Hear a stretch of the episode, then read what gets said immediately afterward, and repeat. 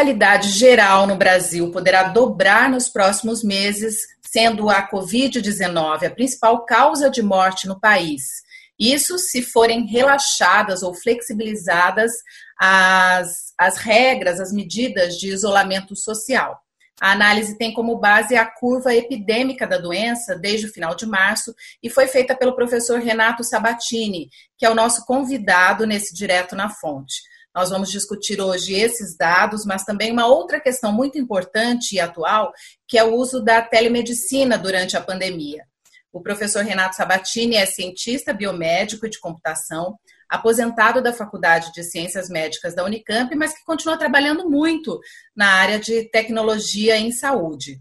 O professor foi também o fundador do Núcleo de Informática Biomédica, NIB, da Unicamp, que existiu de 1983 a 2003. Renato Sabatini também é professor da disciplina de estatística. Bom, professor, vamos começar falando sobre esse dado da curva epidêmica. Depois a gente vai para a questão da telemedicina. É, okay. Algumas cidades. Bom, primeiro, muito obrigada pela participação. De nada, eu que agradeço a oportunidade para falar com a nossa querida Unicamp. Tá? Obrigada, professor. Algumas cidades do estado de São Paulo, Ribeirão Preto, por exemplo, é uma delas, tem tentado é, fazer essa flexibilização, relaxamento da, da, das medidas de isolamento social, professor. Se a gente olhar para os gráficos da doença, é, quando será possível começar a pensar nesse afrouxamento? Existe uma data que a gente pode ter segurança ou não? Não, nós não temos uma segurança de data ainda, porque a epidemia está em plena evolução. Ah, o que as, as, pessoas não entendem direito é que uma curva epidêmica ela segue uma trajetória que é muito difícil de modificar, porque ela, ela segue a mecânica, a lógica do contágio, da contaminação. Então, por exemplo, aqui no Brasil, uma pessoa, em média, contamina quase três outras pessoas. Então, isso faz com que os casos dupliquem, tanto de casos de contaminação é, quanto de mortes, eles possam duplicar cada cinco ou seis dias. Não tem como você envergar essa curva, fazer ela baixar de repente, isso não existe, é um fenômeno natural. O que vai acontecendo é que ela vai perdendo velocidade, tá? é, até chegar ao máximo em que o número de curados é maior, é igual ao, ao número de infectados, e em seguida eles passam a superar o número de infectados. Então a curva começa gradativamente a cair. Essa queda ela é mais longa e mais difícil de ocorrer, e geralmente alguns países viram que ela voltou a subir porque as medidas foram relaxadas muito cedo. Não é para relaxar quando chega no pico, porque aí ela volta a subir, porque tem essa infecciosidade, que a gente chama de R0, né, o, o fator de infecciosidade, que pode começar de novo aquelas pessoas a, a que ainda manifestaram a doença é, de forma sintomática, é, elas possam continuar contaminando. Então, é, o que, que acontece com o coronavírus 2? a gente sabe muito pouco sobre ele. Por exemplo, nós não sabemos se existe imunidade adquirida e por quanto tempo, como acontece com a gripe, por exemplo. Porque um dos fatores que faz a curva baixar é uma parte da população adquirir imunidade e, portanto, ela não adquire mais a doença. Já tem sido relatados casos de reinfecção. Né? A pessoa, depois, um mês, dois meses depois, readquirir a mesma infecção. Então, é preocupante isso, porque indica que a, a imunidade adquirida, chamada imunidade rebanho, não está sendo atingida com a velocidade suficiente para deter, para brecar a, a, epidemia. Se ela continuar na atual progressão, ela deve atingir o pico provavelmente metade de junho e até o final de junho, começo de julho, ela já deve estar tá começando a descer, mas não por imunidade, não por imunidade, é por causa como a China fez. A China fez um controle absolutamente brutal e estrito, inclusive com cordão sanitário em volta das cidades infectadas, uh, lockdown, quer dizer, impedir sair de casa totalmente sob pena de multa e prisão, monitoração e teste de todo mundo, inclusive fazer uma coisa que nós não estamos fazendo, que é contactar os infectantes. Então, por exemplo, se a pessoa adquiriu a infecção, imediatamente um agente de endemias vai lá e é, quais pessoas que você teve contato nas últimas é, 48 horas, é, semana, etc. E vai lá com essas pessoas, coloca ela em quarentena. Então, essa hoje é a única maneira que a gente tem de deter a epidemia. Tá? Nós não conhecemos outra. É por isso que enquanto você não chegar na parte descendente da curva, você não tem como relaxar as, as medidas de isolamento social, distanciamento, higiene, controle, teste, etc., porque é a única maneira que nós temos. A epidemia vai subindo em diferentes momentos em cada cidade. Por que isso? Porque no Brasil, ao contrário de Wuhan, onde foi a cidade foco, eles isolaram a única cidade. Então, eles conseguiram deter a onda que vai se alastrando para outras cidades, que é inevitável, porque eles não têm imunidade também. Né? Então, eles conseguiram barrar a epidemia em Wuhan em quatro meses. Não imagine que a gente vai barrar em menos quatro meses. Vai ser mais, porque nós temos um problema aqui que é do inverno chegando.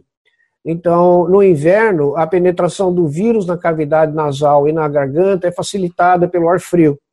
Então, uhum. é por isso que a gente tem mais gripe, né, mais resfriado, doenças respiratórias em geral durante o inverno. Então, pode superpor aí as emergências causadas por, é, por uh, gripe, por outras doenças, é, sobre aquela que já está é, virando, que é muito grave, muito grave, que é a pneumonia do Covid.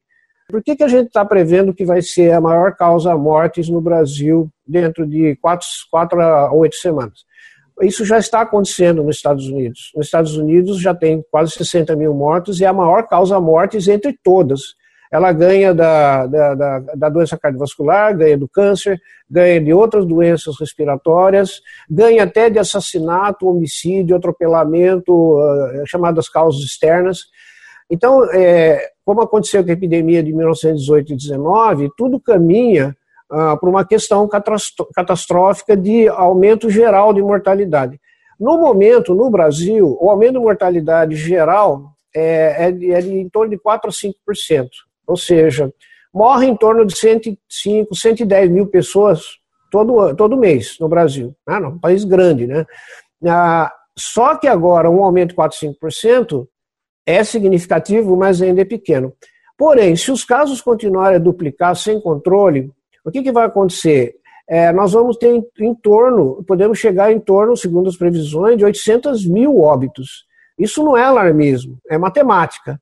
Tá? Se não for feito nada, não adquirir uma vacina, não houver um tratamento para os casos menos graves, é, nós vamos chegar a uma mortalidade igual à da epidemia, da pandemia de 1918 e 1919, é, que não tinha nenhum tratamento, não existia UTI, não existia nada disso. Tá? E mesmo assim, a mortalidade geral foi de 1%. Ora, mortalidade de 1% no Brasil é só fazer as contas, tá certo? Tá? São 2 milhões de pessoas que iriam morrer. Como ela afeta uma certa faixa etária, a previsão seria de 800 a 1 milhão. É, isso é matemática, não tem como fugir disso.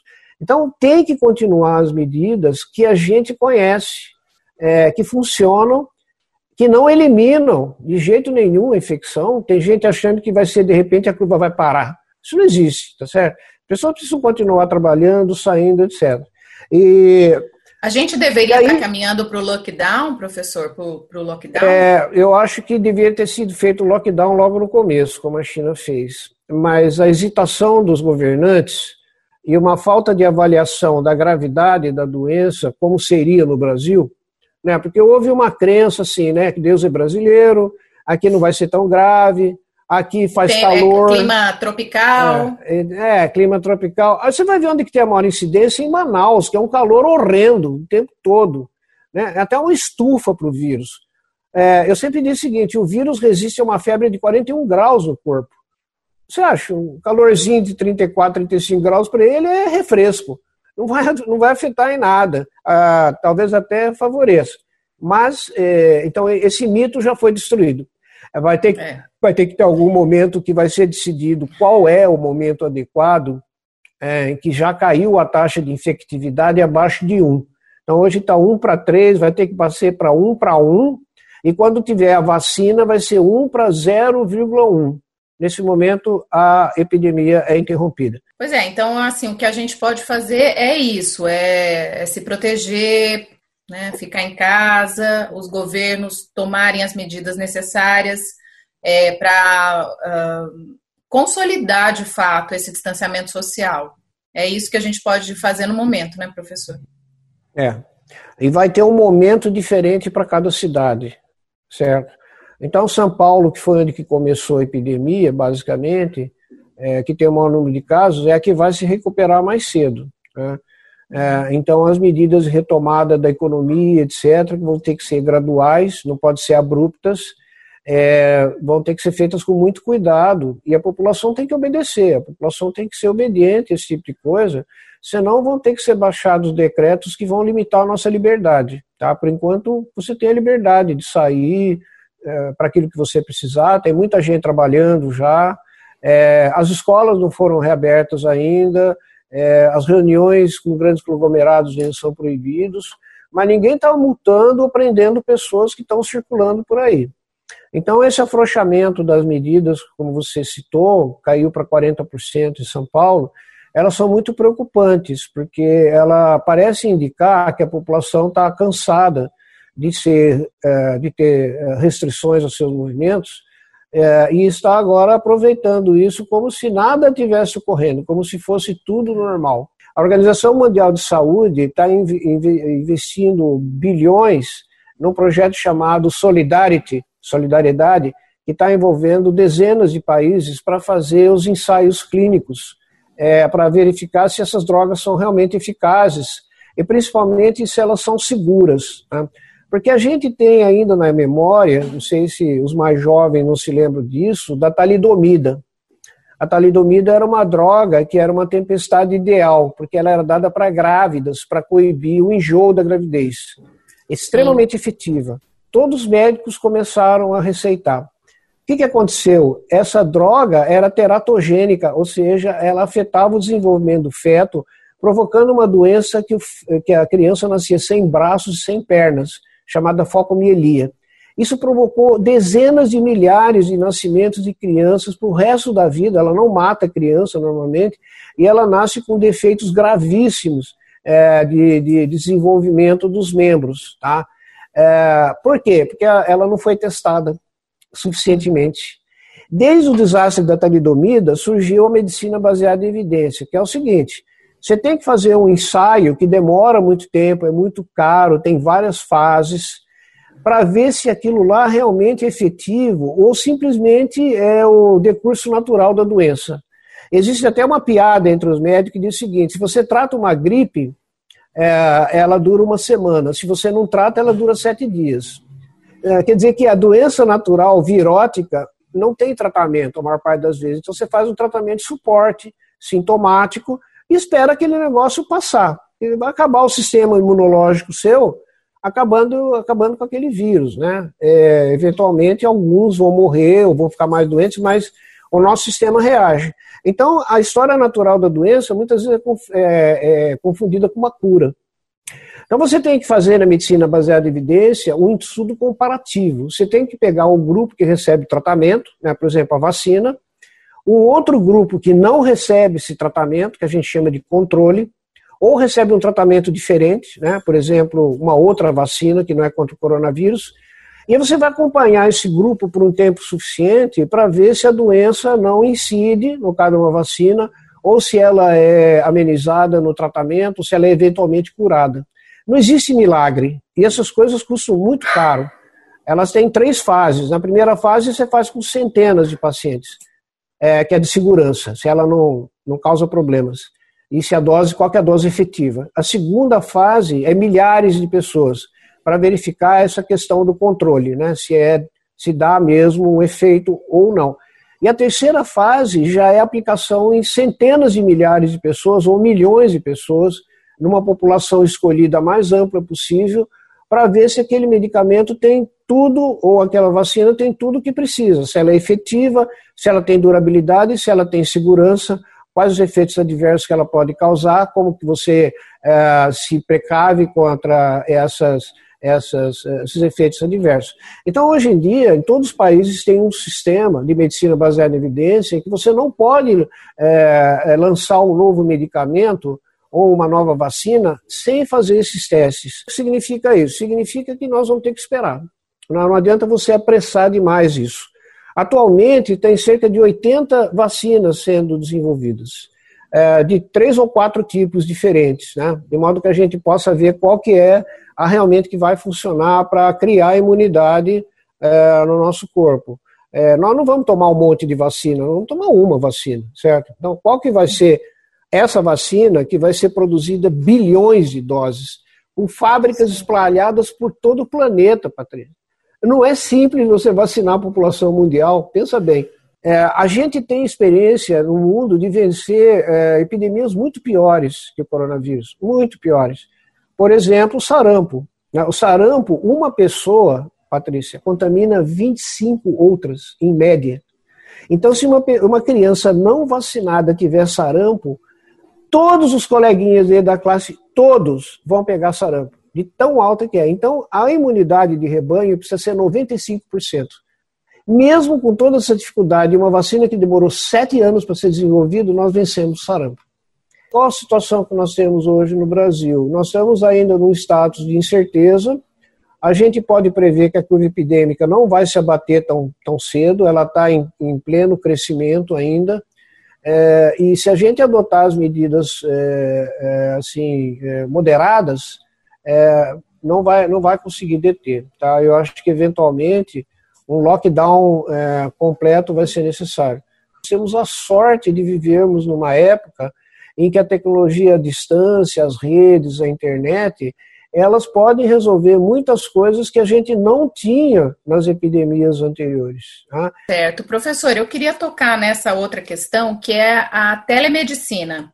Né, a, recentemente o Conselho Federal de Medicina ele reconheceu algumas modalidades Sim. dessa prática no país, né, pra, justamente para o enfrentamento da Covid-19. Então eu queria saber quais são essas modalidades e como isso impacta no isolamento das pessoas e também nos sistemas de saúde. Certo, ok. É, Patrícia, a telemedicina existe há muitos anos. Inclusive o primeiro projeto que eu fiz foi na Unicamp, é, foi, foi em 1985 o acidente radiativo de Goiânia, onde a gente teve que unir vários hospitais onde estavam sendo tratadas as pessoas, e a gente usou na época a internet que tinha na época, que era da Embratel, tá? É, que a banda larga era 14K, né? Então, uma, uma imagem de raio-x demorava 5 horas para chegar. Era mais fácil colocar no avião e mandar de avião do que mandar pela internet. Então, é, ele existe há bastante tempo e praticamente todas as modalidades são permitidas desde 2002 quando o Conselho Federal de Medicina, de Odontologia, de Enfermagem, etc., autorizaram é, todas as modalidades de telemedicina, menos uma, a teleconsulta. A teleconsulta, os conselhos entenderam é, que a primeira, pelo menos a primeira vez a consulta tem que fazer um exame físico é, detalhado, ou seja, a proximidade entre o médico e o paciente. Né? Quando você vai no consultório, marca, vai lá, todo mundo sabe fazer isso, sempre fez. Só que agora com a pandemia, o que, que aconteceu? Primeiro, os pacientes não querem sair mais de casa, não querem correr o risco, né? De parar numa sala de espera cheia de gente tossindo e, espirrando. É, o médico também ficou com receio, não somente ele pegar a doença, e alguns são de grupo de risco, mas como também ele ser um transmissor da doença, porque ele vai entrar em contato com o paciente, ele vai palpar o paciente, vai examinar a garganta do paciente, vai fazer um toque vaginal, retal. É, então, é um contato muito íntimo que existe entre o paciente e o médico. Então, em todos os países, é, essa, essa, tele, essa consulta foi proibida. Os consultórios fecharam. Só que acontece o seguinte: os pacientes continuam doentes, eles precisam continuar tendo acompanhamento é, você tem uma doença como diabetes, você tem um câncer, você tem alguma coisa, você não pode de repente deixar de ver o seu médico, de fazer um exame de laboratório, de fazer uma quimioterapia, é, de parar de tomar é, remédio, porque a mortalidade vai ser muito maior. Então houve é, um, uma primeira portaria, 467 de março, do Ministério da Saúde, autorizando a teleconsulta e regulamentando ela. Inclusive um componente muito importante que é a receita de medicamento. Né? Uhum. Você não foi no médico para fazer a, a, consulta, você vai ter que ir no médico para pegar a receita, não faz o menor sentido, né? Então, é, é a chamada receita digital. Então, essa receita digital, para as farmácias é, poderem receber e aceitar, é, foi implantado todo um sistema é, que usa um certificado digital é, para o médico assinar a receita. E quando a receita chega na farmácia, é, ele valida essa assinatura e que aquela receita não é fraudada, em suma, não, é, não, é, não, é, não foi copiada. Então, esse sistema não existia praticamente. Algumas empresas fazem isso, mas eram poucas ainda. As farmácias não estavam preparadas para receita digital. Então, isso foi feito meio nas pressas, né? Praticamente Agora, um mês só foi feito. E já está, isso já está funcionando? Já, já. As grandes redes já estão aceitando. Tá? O Conselho Federal de Medicina fez, e agora, essa semana, eles disponibilizaram uma plataforma de receita digital segura, né? junto com o Conselho Federal de Farmácia. Então, está todo mundo adotando essa plataforma, porque a Conselho Federal de Farmácia agilizou do lado deles a recepção das receitas e o Conselho Federal de Medicina fez toda a parte ética e de confidencialidade e proteção do lado deles também. E uma das coisas que a gente ensina é que a solução para cada especialidade ela tem é, particularidades, não existe uma é, geral. Né? Sabe aquele aparelhinho, aquele dedalzinho que você é, mede o oxigênio, saturação de oxigênio? Oxigênio, sim. É um oxímetro, uhum. né? oxímetro de pulso. Então, o que, que a medicina é, descobriu? que mesmo quando você não tem nenhum esforço respiratório, não está com dispneia, dificuldade de respiração, está falando normalmente, usando seu celular, é, conversando com as pessoas, às vezes até andando, é, caminhando sem sentir nada, você já está com pneumonia. E qual que é Sim. o indicativo dessa pneumonia? Baixou a saturação de oxigênio a menos de 90%. Porque o normal é 95% a, a 98%, 99%. Tá? Se baixou a menos 90%, já está precisando de oxigênio. O que, que os médicos italianos fizeram? Eles compraram centenas de milhares desse aparelhinho, que hoje é chinês, né? muito baratinho, e é, levaram para. É, foram pessoalmente nas casas das pessoas, ensinaram eles a usar, que é muito simples, é só apertar um botãozinho, e comunicar-se urgentemente com o telecentro se a, a oxemia, quer dizer, a concentração, saturação de oxigênio no sangue baixar a menos que 93 e depois, em caso mais urgente, baixar a menos de 90. Aí essa pessoa já está com começo de comprometimento respiratório, porque não tem explicação para isso, a não ser uma baixa é, na absorção de oxigênio pelo pulmão causado pelo vírus. Isso aí tem um potencial imenso de salvar vidas, porque é uma teleconsulta muito simples, não precisa ser feita por médico, pode ser feita por enfermeiro, que vai todo dia ligar de manhã para a sua avózinha e falar: Dona Maria, como é que está hoje? Está bem? Ah, estou me sentindo bem. Como é que está com o seu oxigênio, Dona Maria? Não, tá, tá bom, tá 94. Eles acabam aprendendo até o que é bom e o que é ruim, né? E se fizer um contato que a gente chama de telemedicina ativa, você consegue monitorar a pessoa em casa, é, aquelas pessoas que estão em quarentena, que estão em risco ou que já contraíram, e é, atender ela precocemente, sem precisar entubar. O outro é a medida da febre. Então, se a pessoa está sentindo que ela está com calafrio, está é, tá se sentindo meio quente, não tem que adivinhar nada. Liga para a teleconsulta, mede o termômetro, fala quanto que está dando, tá? e se tiver algum outro sintoma que está acontecendo em paralelo, como tosse, dor de cabeça, dor no corpo, já, é, já pode ser. Não, pode ser que não seja, né? pode ser que seja outra coisa, uhum. mas é, a prevenção primária é evitar ter a doença. Mas se por azar você pegar a doença, a gente chama de prevenção secundária, é, que é impedir o agravamento da doença, certo? E isso então, a telemedicina caso, pode ajudar muito, né, professor? Muito. Ela está salvando milhares e milhares de vidas, é, não somente no Covid, mas também em outras doenças. Né? É, agora, a teleconsulta é o seguinte: o governo autorizou é, provisoriamente né, durante a emergência nacional. Ele não falou nada se você vai acabar ou não depois. O meu, o meu feeling, né, o meu pensamento como especialista na área é que não vai ter volta. A preocupação dos conselhos profissionais é justamente fazer uma coisa que seja é, bem regulamentada é, para você não causar mal ao paciente, né? Porque é o segundo princípio ético da medicina. O primeiro é manter a confidencialidade. O segundo é não causar o mal não causar mal. Sim. Então você, de repente, pode usar uma tecnologia que vai causar mal. É, então você não deve usá-la. É, então, nesse caso, é, eu acho que precisa haver um critério bastante rigoroso, de novo, né, baseado em evidência, certo? Medicina baseada Sim. em evidência, como qualquer procedimento médico. A teleconsulta é. é uma ferramenta, é um procedimento médico. Ele não é diferente no fim, essa, no, coisa. Né? No fim, essa pandemia está sendo um grande laboratório, né, de, de, de várias, tá, em várias frentes. Tá, tanto para a educação, quanto para o trabalho, quanto para a medicina, é, vai haver uma transformação radical da sociedade é, provocada por uma hesitação que a gente tinha de utilizar certas coisas, é, em que a gente não tinha emergência e ficava em dúvida é, se era efetivo ou não, e de repente foi um laboratório de experimentação massiva, é, que como laboratório pode dar certo, pode dar errado, mas as experiências que a gente tem tido são muito positivas. Né? Eu agradeço, muito obrigada pela sua participação aqui no Direto na Fonte. Fica aqui o convite para voltar e conversar com a gente sobre outros assuntos. Tá bom, professor? Obrigado. Muito obrigada. Ah, vai ser um prazer, um prazer muito grande. É uma área fascinante e que a ciência é, vence. Né? Ciência vincit porque a gente tem que se basear em conhecimentos científicos e não em diz que diz, que fake news, esse tipo de coisa. Né? Tá, tá bom? Obrigado professor. a todos pela audiência e até a próxima, então.